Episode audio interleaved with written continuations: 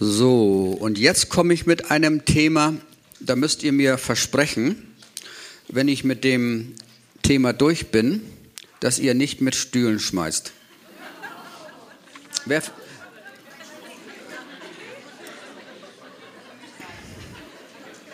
also irgendwie kennt ihr das nicht mit Stühlen schmeißen, kann das sein? Nein, nein, aber ich, ich fürchte mich manchmal, aber Jesus sagt, fürchte dich nicht, ich bin bei dir. Aber das ist einfach ein Thema, das möchte keiner hören. Das sind meine Erfahrungen bisher gewesen. Aber sie haben so fürchterlich körperliche Auswirkungen. Und meine Erfahrungen, wisst ihr ja schon seit 15 Jahren, sind einfach die, dass eine Abtreibung fürchterliche, schreckliche Auswirkungen haben auf mein ganzes Leben danach und auf die dann danach geborenen Kinder und auf meine Umwelt. Man spricht im Allgemeinen nicht darüber, weil sich da am liebsten gar keiner mit beschäftigt. Ich habe mich aber damit beschäftigt, weil ich mit Ärzten zu tun habe und gehabt habe, die mich da mal ein bisschen eingeführt haben und haben gesagt, wenn da mal wirklich einer drüber reden würde, da würden so viele Krankheiten gar nicht mehr sein müssen. Und da ich ja selbst ein belastetes Kind war, weil meine Mutter mich ja abtreiben wollte, kann ich von, meinem, von meiner Gefühlswelt her mich da gut reindenken. Ich habe das ja nun überlebt, sonst würde ich ja hier gar nicht stehen. Aber ich werde mal anfangen. Insofern werdet ihr vielleicht später mal sagen, das ist gut, dass das mal gesagt wurde. Weil am Ende können wir müssen wir nicht betroffen sein. Wir können aber ganz viele Menschen helfen, wo wir sagen müssen, du, ich sehe in deinem Leben, da muss irgendwas passiert sein. Und ich habe ja heute Menschen bei uns, die 40, 50 Jahre alt sind, und da frage ich nur nach den Symptomen, mit der Ursache, warum ist das so? Und kann das darauf zurückführen, dass ein Kind eben entweder abgelehnt ist oder abgetrieben werden sollte, oder es ist das Kind nach der ersten Abtreibung und danach sind Kinder oder jetzt Erwachsene so von krank und da können wir leider, können die Ärzte nicht helfen. Die Psychotherapie hat Ansätze, aber das sind ja dann auch nur Dinge, die dann nicht wirklich richtig wieder gesund machen. Also es gibt zum Beispiel Studien, das ist eine Studie, Studie, Quellenangabe Jugend für das Leben. Die kommen aus Österreich und haben ganz viele Studien aus Amerika und so weiter und so fort zusammengeführt und nach dahin da richte ich mich erstmal nach. Ähm, wenn eine Frau ihre Abtreibung als schwere seelische, also eine schwere, nochmal, wenn eine Frau ihre Abtreibung als schwere seelische Schädigung erfährt, können Sachen entstehen, und das sind die häufigsten Symptome, unter denen Frauen nach Abtreibung leiden. 92 Prozent starke Schuldgefühle, 88 Prozent Depressionen. Wie viele Menschen habe ich, die nur mit Depressionen kommen und sehen irgendwo, was kann das für eine Ursache sein? Da gibt es mehrere Ursachen. Auch nach einer Herzoperation kann man Depression haben. Nach einer ständigen Überlastung des Lebensstiles kann eine, Über, kann eine Depression oder Burnout auslösen. Es kann aber auch eine Abtreibung das auslösen. Verlust von Selbstwertgefühlen, Verlust von Selbstvertrauen, Flashbacks, auch so die Zahlen fehlten, 55,8 Ziozidgedanken, 50,8 Weinkrämpfe, 46 Prozent Albträume, Konsum von Drogen, Essstörung, Alkoholmissbrauch und so weiter. Also das ist eine, ein Bereich, wo Menschen leider nach der Abtreibung nicht sofort reinkommen. Es kann dann ein, zwei, fünf, zehn Jahre dauern, bis sich der Körper dahin entwickelt hat. Ich habe jetzt eine Frau gehabt und die hat mit 17, 18 abgetrieben. Ihre Mutter hat gesagt, wenn du das Kind nicht wegmachst, dann kommst du nie wieder hier ins Haus, deine Füße stellst du nicht unter meinen Tisch. Das sind natürlich alles schreckliche Belastungen und da kommt ein Mensch nicht mit zurecht. Beziehungsstörungen, 70 Prozent der Paare trennen sich innerhalb eines Jahres nach der Abtreibung. Angesichts der genannten seelischen und körperlichen Risiken des Schwangerschaftsabbruches kann man heute sagen, dass die Abtreibung seit 39 Jahren nicht nur acht Millionen Kindern in Deutschland das Leben gekostet hat, sondern auch unermessliches Leid über Frauen und Familien gebracht hat. Jährliche entstehenden Kosten für Abtreibung in einem Jahr in Deutschland 42 Millionen Euro. Das bezahlen wir alles mit. Die registrierten Zahlen der jährlichen Abtreibung in Deutschland beträgt nach, der, nach den Krankenkassen registrierten Fälle 130.000 Personen. Es werden aber geschätzt, dass es 240.000, was habe ich eben gesagt? Millionen eben, 130.000? 130.000 registrierte Fälle und 240.000 insgesamt, die nicht von der Krankenkasse registriert werden, weil es ja auch Abtreibungen gibt, die man selbst machen kann. Durch Tabletten nach Dänemark fahren oder wohin auch immer. Also erstmal, jedes Jahr können wir 130.000 Menschen dazu bekommen, die mit den vorher genannten Krankheiten zu tun haben. Wie gesagt, es muss nicht sofort kommen, aber es geht irgendwann, kommt das mal dahin. Was können körperliche Auswirkungen sein? Autoimmunerkrankungen, Rheuma, Migräneanfälle, Kopfschmerzen, Brustkrebs, Rückenbeschwerden, Nackenbeschwerden, asthmatische Beschwerden, Herzbeschwerden, Reizdarm, Reizmagen, Menstruationsbeschwerden, Hauterkrankungen, Epilepsie, Bluthochdruck, Schuppenflechte. Also es gibt ganz viele verschiedene Auswirkungen von Krankheiten, die entstehen können. Man kann das nicht festmachen, dass man sagt, ja, wenn du das getan hast, dann hast du das. Das habe ich nicht herausgefunden. Es ist ganz unterschiedlich, wie der Körper auf solche Sachen reagiert. Dazu ein Beispiel. Nach einer sehr schwierigen Zeit in meinem Leben zog ich mit meinem Mann und unseren beiden Kindern nach Schleswig-Holstein. Hier lernten wir Christen kennen, die uns herzlich empfingen und halfen, wo sie nur konnten. In dieser Zeit kam ich dem Glauben an Jesus Christus immer näher.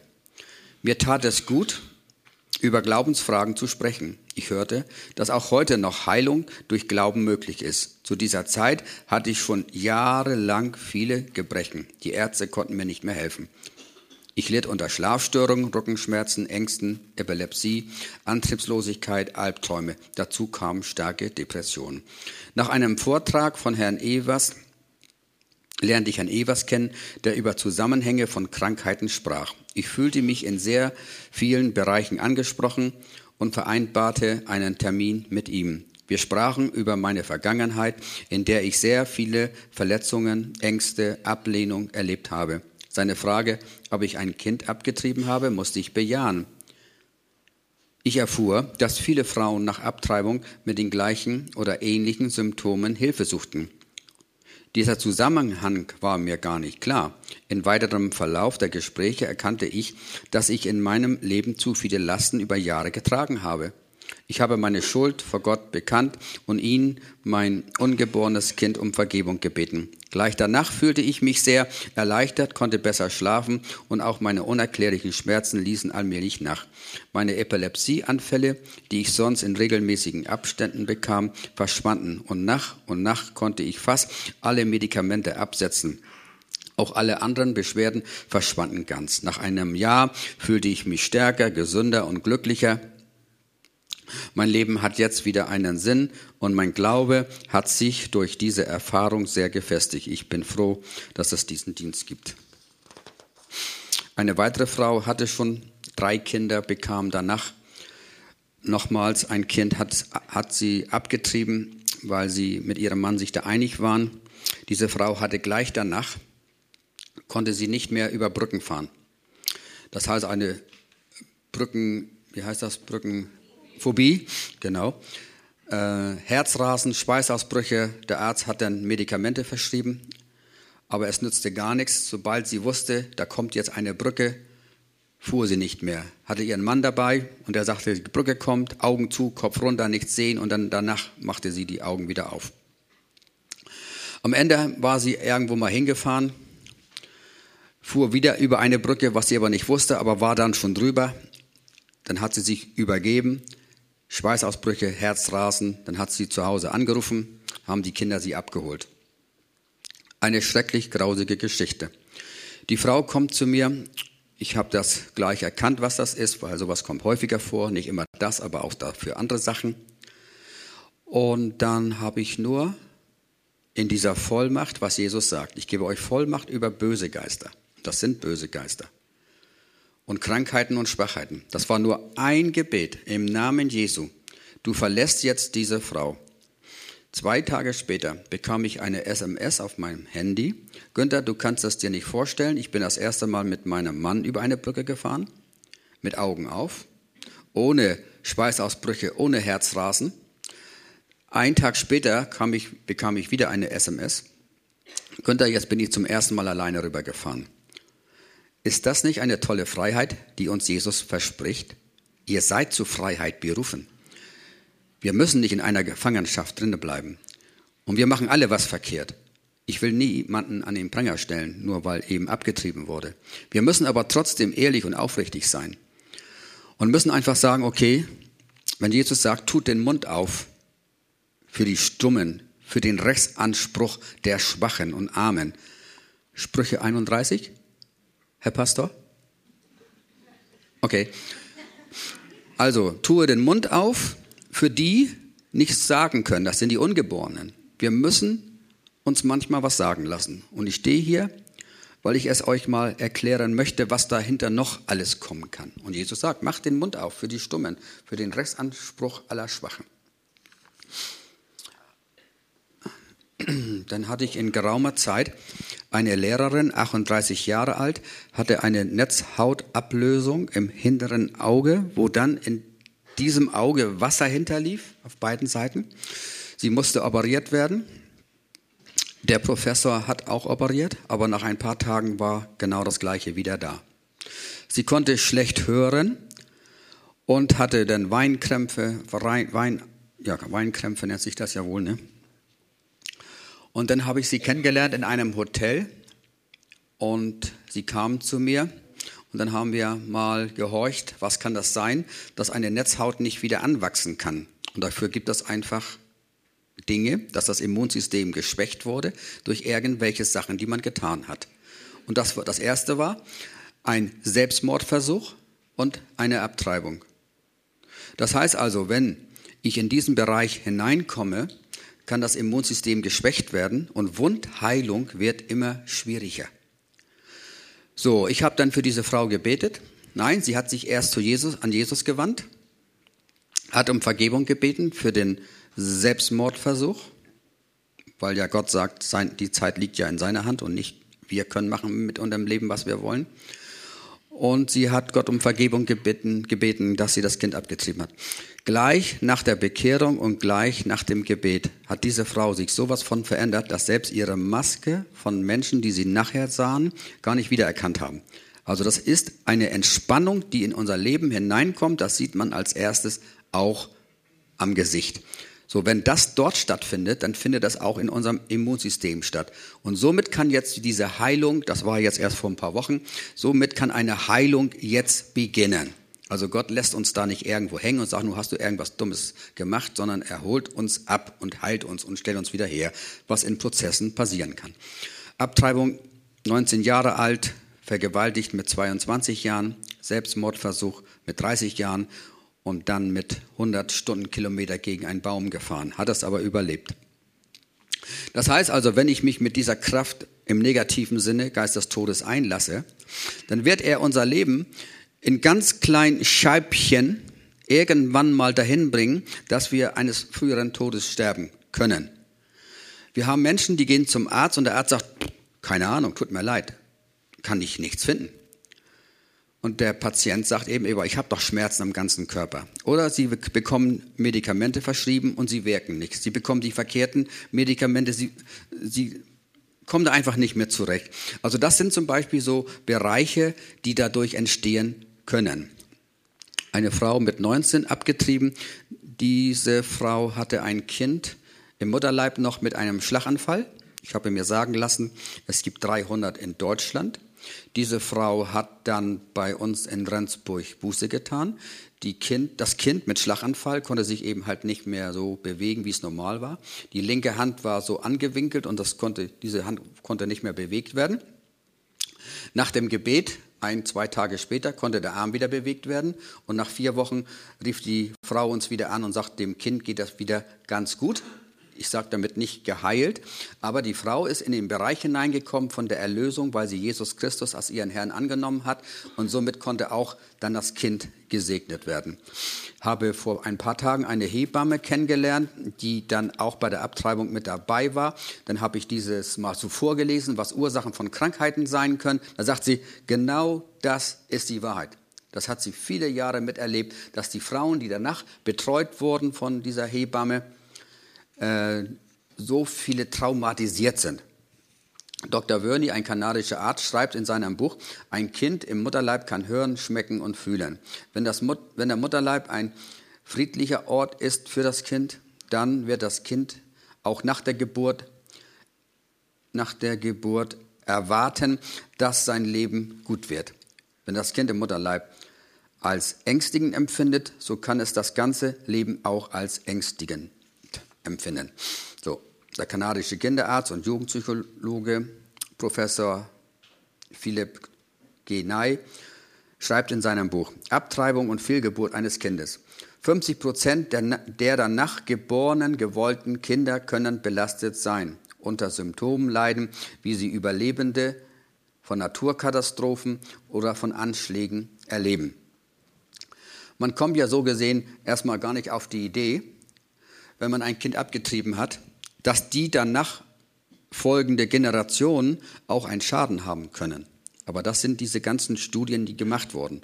Und da sagt man ja eben 50 Prozent. Und wir haben eben Menschen, wo man immer für gebetet hat und wenig ist passiert. Aber die Wurzel liegt ja ganz woanders. Und deswegen haben wir dann auch leider mal Dinge aufarbeiten müssen, dass wir diese Erwachsenen, 40 Jahre alten manchmal, haben fragen lassen, Frag doch mal deine Mutter, ist da mal früher irgendwas passiert? Und die Mütter haben dann gesagt, ja, es ist mir passiert. Somit hat die Mutter erfahren, es gibt Jesus Christus, der dann auch die Mutter davon erlösen kann, dass mal abgetrieben wurde und das Kind am Ende damit freigesprochen wurde. Ich habe eine Lehrerin gehabt, die hat, hatte Brustkrebs, war bei mir und hat dann ähm, bekannt, dass sie schon vorher mal abgetrieben hatte, hat danach wieder ein Kind bekommen. Das Kind hatte Lernschwierigkeiten, Antriebslosigkeit, müde, konnte nicht lernen und so weiter. Und sie hat dann bei uns im Sozialwerk gesagt, okay Jesus, das habe ich so nicht gewusst. Sie war schon Christin, aber es war früher mal geschehen. Sie hat dann über ihr Vergehen noch einmal Buße getan und am Ende haben wir beide das Kind gesegnet. Und dieses Kind konnte nach vier Wochen besser lernen, war nicht mehr so antriebslos, hatte keine Ängste mehr, hat Schüleraustausch zugelassen und sagte, ich bin ein ganz frohes Kind geworden. Das müssen, müssen wir uns mal so vorstellen. Wie viele Kinder gibt es davon, die so krank geworden sind von der Abtreibung? Und wir als Christen haben die besten Chancen, Menschen zu helfen. Wir wollen noch nicht ankommen als Kläger. Wir sind auch, wir haben auch so viel dumm, ich jedenfalls, so viel dumm Zeug gemacht und Gott hat mir meine ganze Schuld vergeben. Was ist schlimmer? Ein Auto zu klauen, ein Mercedes 500, 110.000 Euro oder ist das, oder ein VW Golf 1000 Euro? Was ist schlimmer? Ne? Also schlimmer Schlimm ist alles, wir dürfen gar nicht klauen. Insofern, ob man jetzt das eine gemacht hat oder das andere gemacht hat, vor Gott ist das einfach Schuld. Und da müssen wir auch gnädig sein und zu so sagen, komm, ich gebe dir die Hand, ich habe es gehört, ich habe bei hier gesessen in der Gemeinde, ich habe davon gehört, dass es solche Dinge gibt. Und da müssen wir Helfer sein. Da müssen wir unsere Hände zu den Menschen strecken und nicht den Finger auf andere zeigen. Abtreibung, Fehlgeburt, 50 Prozent. Was sind davon die Auswirkungen? Albträume, Ängste, spätere Reife in der Kindheit, Depressionen können entstehen, schnelle auch Burnout, geringe Selbstwertgefühle, Identitätsfindungsstörungen, das Gefühl, kein Recht auf Leben zu haben und Ziozid gefährdet. Das sind die Kinder nach der ersten Abtreibung.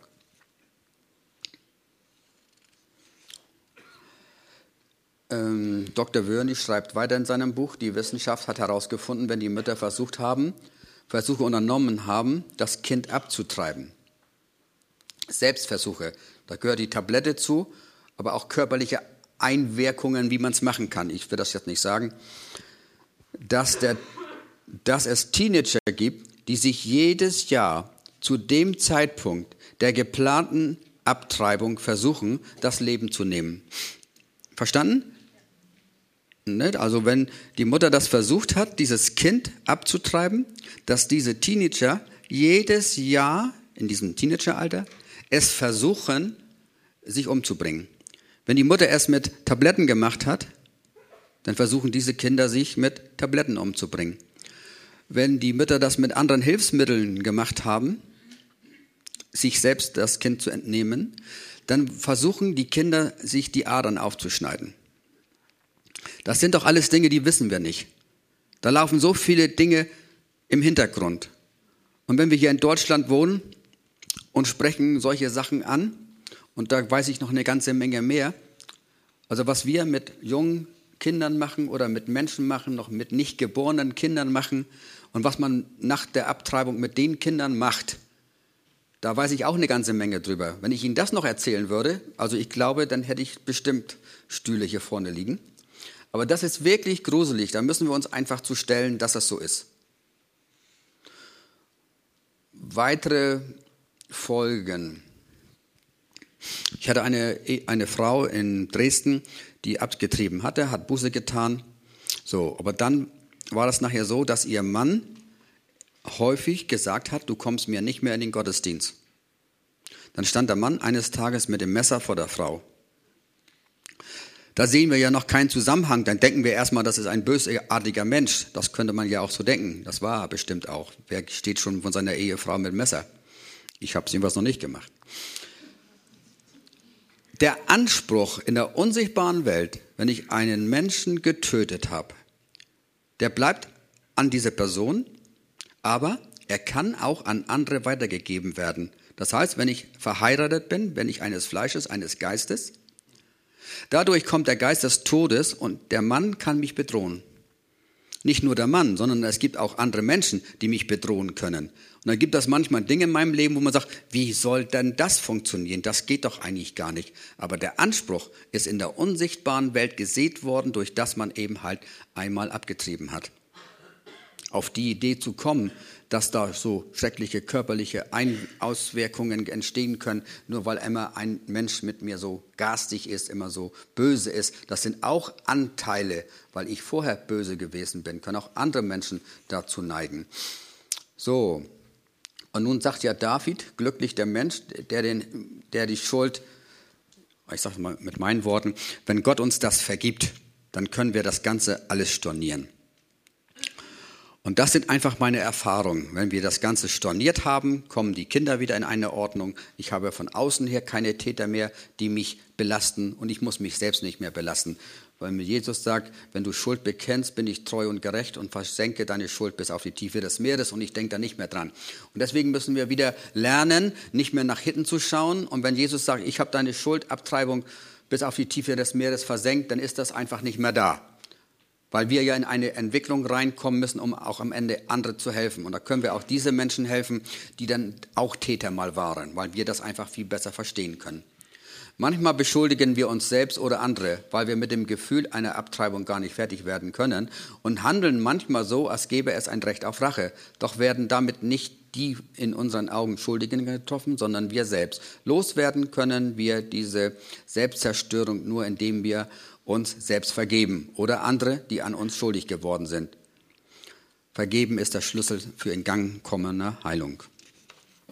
Wichtig, unsere Erfahrungen sind, dass die Schuld der Abtreibung für viele Frauen eine große Last ist. Sie können sich oft gar nicht vorstellen, dass Gott ihnen vergeben möchte. Vielen Menschen ist es nicht bekannt, dass das Wort Gottes zur Vergebung von Schuld sagt, wenn wir unsere Schuld bekennen, ist er treu und gerecht und vergibt unsere Schuld und versenkt die bis auf die Tiefe des Meeres. Voraussetzung ist, dass wir eine lebendige Beziehung zu unserem Schöpfer haben müssen. Nur seinen Kindern gibt er die Zusage, was ganz wichtig ist, dass er uns die Schuld und Verdammnisgefühle ganz einfach abnehmen kann. Wenn es die Betroffenen nicht nicht schaffen, sich ihre Schuld zu vergeben, können verschiedene Formen der Verdrängung auftreten. wie etwa übermäßiges Essen, Kaufsucht, Alkohol oder Drogenmissbrauch, wird die Schuld zwar erkannt, aber nicht verarbeitet, führt dies in vielen Fällen zu Depressionen, Weinkrämpfen oder zu einer pessimistischen Lebenseinstellung. Manchmal versuchen die Betroffenen ihre Schuld zu tilgen, indem sie sich selbst bestrafen. Das kann zu aggressivem Verhalten, äh, sich selbst, äh, wie wieder durcheinander, zu aggressivem Verhalten oder sich selbst gegenüber führen, was sich zum Beispiel im Aufschlitzen von Adern sein kann. Also das war jetzt erstmal nur im Schnelldurchgang. Ich habe ja nochmal Glück gehabt, ohne dass ich keine Stühle am Kopf bekommen habe. Nun geht das in einer anderen Form weiter.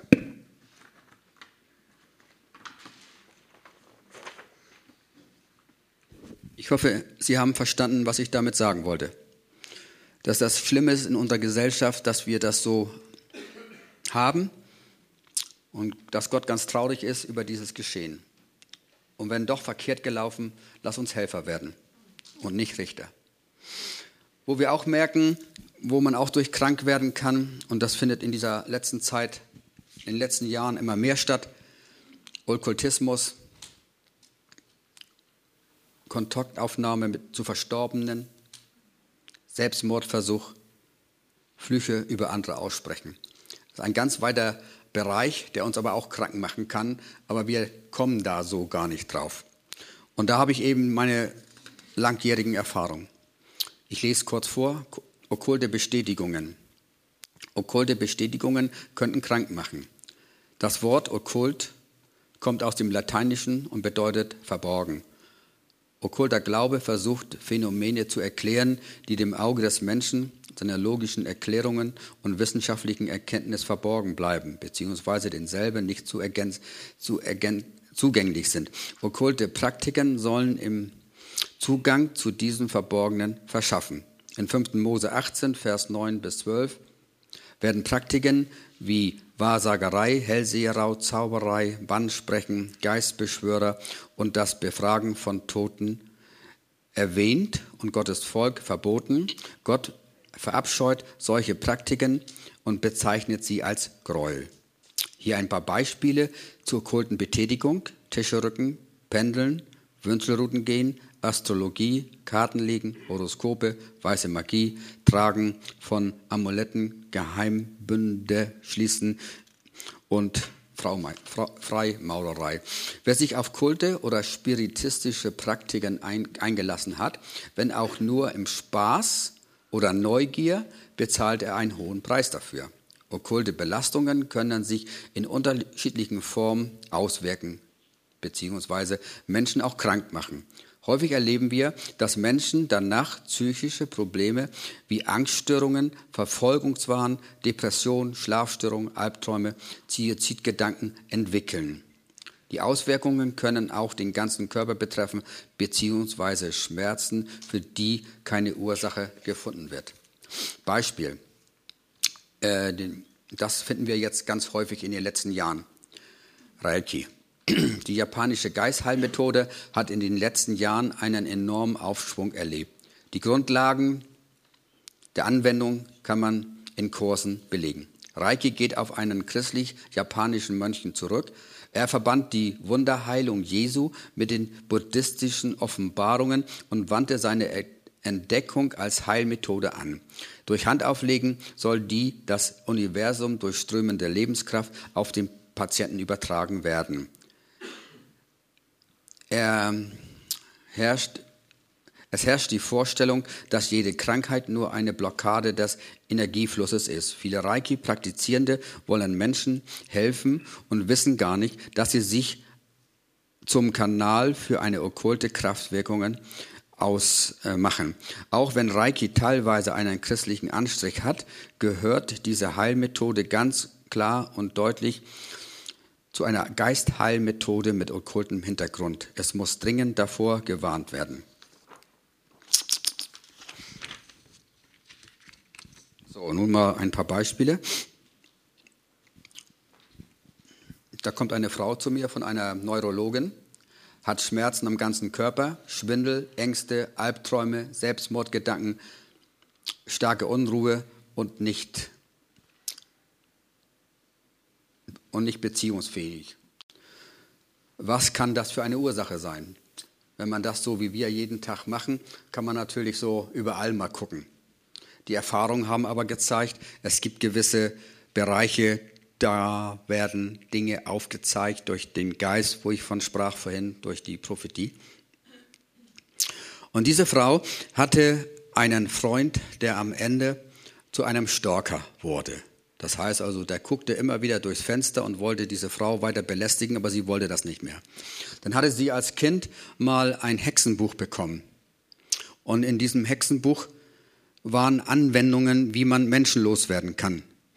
In diesem Buch stand drin, man soll so einen Pixer, so ein, wo man so kleine Zettelchen an die Wand mit pickst, da sollte man ein Bild nehmen von dem Mann, mit dem Pixer direkt ins Herz reinstechen, dieses Bild in den Garten mit reinnehmen, einmal über dieses Loch, was sie gegraben hat, da das Bild reintun, rüberspringen, wieder zurückspringen, abends wieder schön schlafen, wenn es dann geht, und am Morgen musste sie das wieder ausgraben. Das war die Anwendung eines Hexenbuches. Zwei Tage später rief der Mann mit Herzinfarkt aus dem Krankenhaus an. Da sagen wir natürlich, ja, wie soll denn das funktionieren? Ich sage Ihnen, die böse Welt ist einfach brutal. Wir kennen sie nur nicht. Wenn wir jetzt Christen geworden sind, haben wir ja damit nichts mehr zu tun. Aber ich habe damit zu tun und ich muss Menschen da herausführen, die vorher solche Sachen ganz einfach erlebt haben. Eine weitere Frau, 42, auch ein Hexenbuch gelesen, die kam zu mir mit Selbstmordgedanken, Depression, Ängste, Allergien, Schmerzen, Nacken, Rücken, Astrose in den Knien.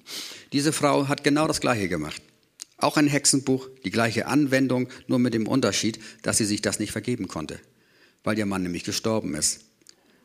Man muss natürlich wissen, dass das daran liegt. Und sie hat das am Ende gefühlt. Ich habe da richtig was verkehrt gemacht. Und dadurch hat sie die ganzen Verdammnisgefühle auf sich geladen, wollte selbst nicht mehr leben. Auch nur in der unsichtbaren Welt eine geistige Macht, die über uns herrschen kann. Bis dahin, dass ich weiß, ich habe was verkehrt gemacht und will am Ende selbst nicht mehr leben. Also gibt es so viele Bereiche. Dann habe ich Lehrgänge gemacht in Österreich, dreimal bei Wilfried Fuchs gibt es eine unsichtbare böse Welt? Was kann man mit dieser unsichtbaren Welt machen? Und da habe ich es nicht selbst gesehen, aber mit einem Mann, der bei diesem Lehrgang war, der war beschäftigt in einem Varieté. Das kennt man, ja? Das sind so Theaterspiele, wo dann auf der Bühne irgendwas gemacht wird. Und da war ein Mann, der hat dann mit einer Hand ein Klavier getragen, von der einen Seite zur nächsten Seite. Und dann hat man von den Zuschauern gesagt, Leute, wer das Klavier wieder zurückbringt, der kriegt irgendwie eine Auszeichnung oder irgendwas. Sie haben vier Leute an das Klavier gestellt und vier Leute haben das kaum geschafft, dieses Klavier wieder zur anderen Seite zu bringen. Da fragt man sich natürlich am Ende, was ist denn das? Das sind Mächte in der unsichtbaren Welt, die können so eine Kraft entwickeln. Kann ich das lernen? Ja, ich kann es lernen. Ein Mann aus Hamburg, 32 Jahre alt, hat sich mit dem Satanismus eingelassen. Der hat mir beschrieben, wie man es lernen kann, Dinge zu tragen oder selbst getragen zu werden. Der konnte so ein Stück immer über den Boden, ich will nicht sagen fliegen, aber sich von dem Boden so weit hoch erheben.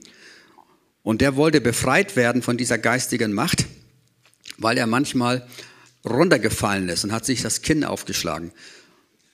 Dann war er irgendwann auf dem Fußboden, hatte sich das Kinn aufgeschlagen und das hat seine Frau mitbekommen, setzt sich auf dem Kopf drauf, weil er so wütend war und haute sich immer den Kopf auf den Boden, sodass eben halt auch die Stirn noch kaputt ging. Dann hat sich die Frau mit dem Po auf den Kopf gesetzt und dann hat der Mann einmal so gemacht und da saß sie an der anderen Ecke. Also ihr müsst jetzt nicht denken, dass ihr im Gruselkabinett jetzt seid. Das ist die Wahrheit. Das gibt solche Dinge ganz einfach. Und dieser Mann wollte nicht mehr das machen können. Dann hat er mir erzählt, wir haben immer so einen Zettel, was man denn meint, was dazu beigetragen hat. Der hat mir vier Diener, vier Seiten aufgeschrieben, was er alles machen musste in dem Satanismus, damit er das überhaupt machen konnte. So viel Schreckliches, ob das mit Hitler noch zu tun hatte, mit Totenbefragung. Vier zwei Seiten, DIN A4 Seiten voll. Dann hat er mir gesagt, wie die das geübt haben.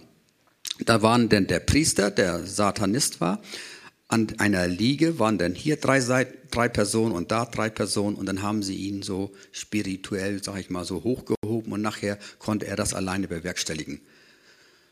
Eine Frau aus München war auch bei den Satanisten. Das will ich aber jetzt soweit nicht ausüben, weil die musste zwei Kinder umbringen, weil die immer noch Tiere opfern und Menschen opfern und wer dann Menschen opfert, der kommt dann besser in dem Leben zurecht. Und diese Frau hat mir auch Dinge erzählt. Da habe ich gedacht, so was gibt das überhaupt gar nicht mehr. Nachdem ich mich damit beschäftigt habe, gibt das in Hamburg und in Hannover und überall gibt das Kirchen, die solche Sachen machen. Kinder werden nicht registriert, die werden praktisch am Ende geopfert. Kontaktaufnahme zu Verstorbenen. Spiritismus beschreibt den Glauben an die Existenz von jenseitigen Wesen, Geistern, Toten oder Engeln, mit denen man mit Hilfe okkulter Praktiken Kontakt aufnehmen kann. Spiritisten gehen davon aus, dass bestimmte Menschen sogenannte Medien Botschaften aus dem Jenseits erhalten können. Oft wird dabei angeblich Kontakt zu Verstorbenen aufgenommen. Die Bibel sagt klar und deutlich, wir können keinen, Gott macht keine Ausnahme. Wir dürfen keine Verstorbenen anrufen oder Tote anrufen, weil in 5. Mose 18 ist das uns ganz einfach verboten. Wie bereits festgestellt, sagt die Bibel das eben.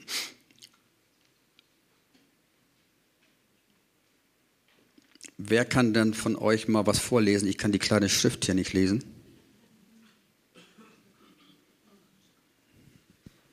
Wer liest mal was vor?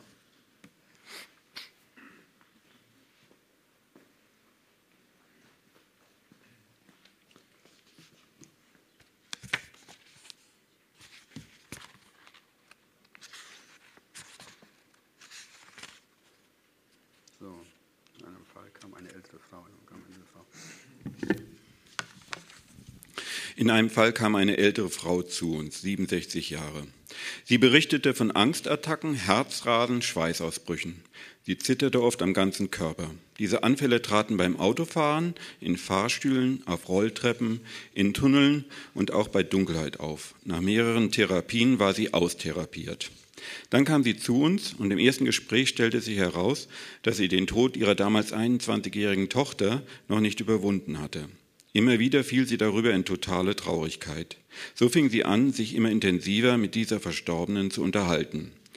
Nun im Gespräch mit uns bat sie Gott um Vergebung und lud Jesus in ihr Leben ein.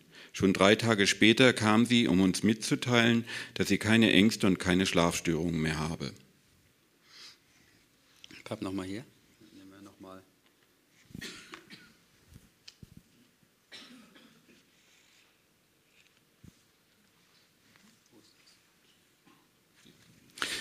Eine ältere Dame bat um Gebet, 75 Jahre alt.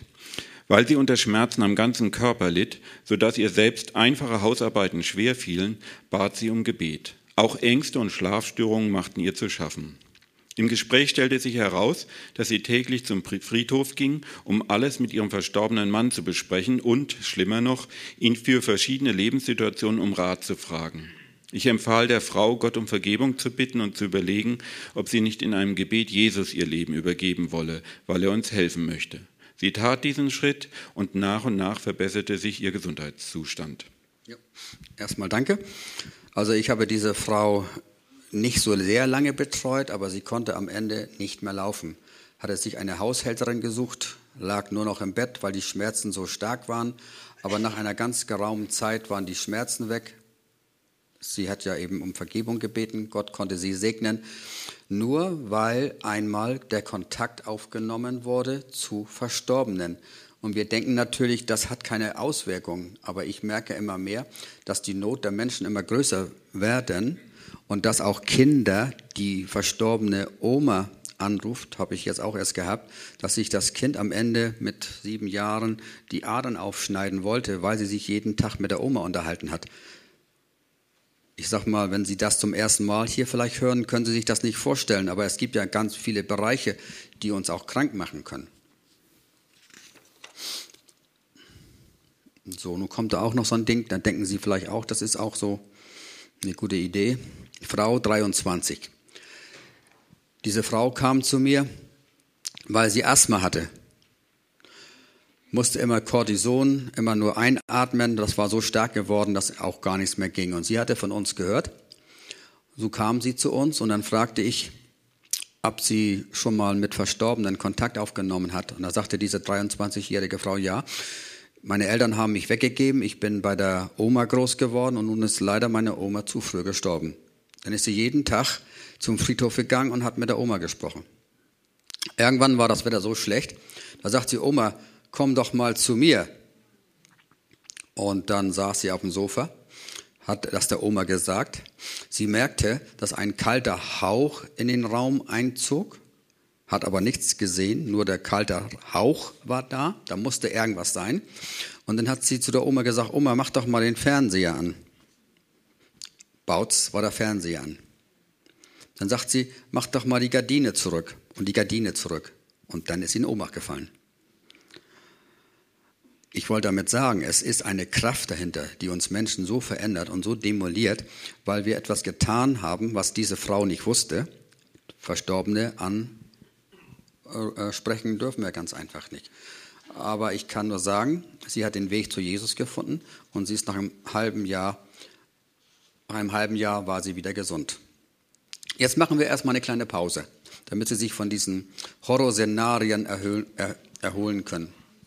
Wenn Sie dazu Fragen haben oder selbst vielleicht so etwas mal erlebt haben oder davon noch nicht befreit worden sind, einfach mal jetzt schon vielleicht oder nachher nachher Fragen stellen. Also da habe ich schon ganz viele Erfahrungen, weil das ganz häufig vorkommt. Also wir machen gerade mal zehn Minuten Pinkelpause. Wir sind ja alle Menschen. Ne? Und in zehn Minuten geht es weiter hier, okay?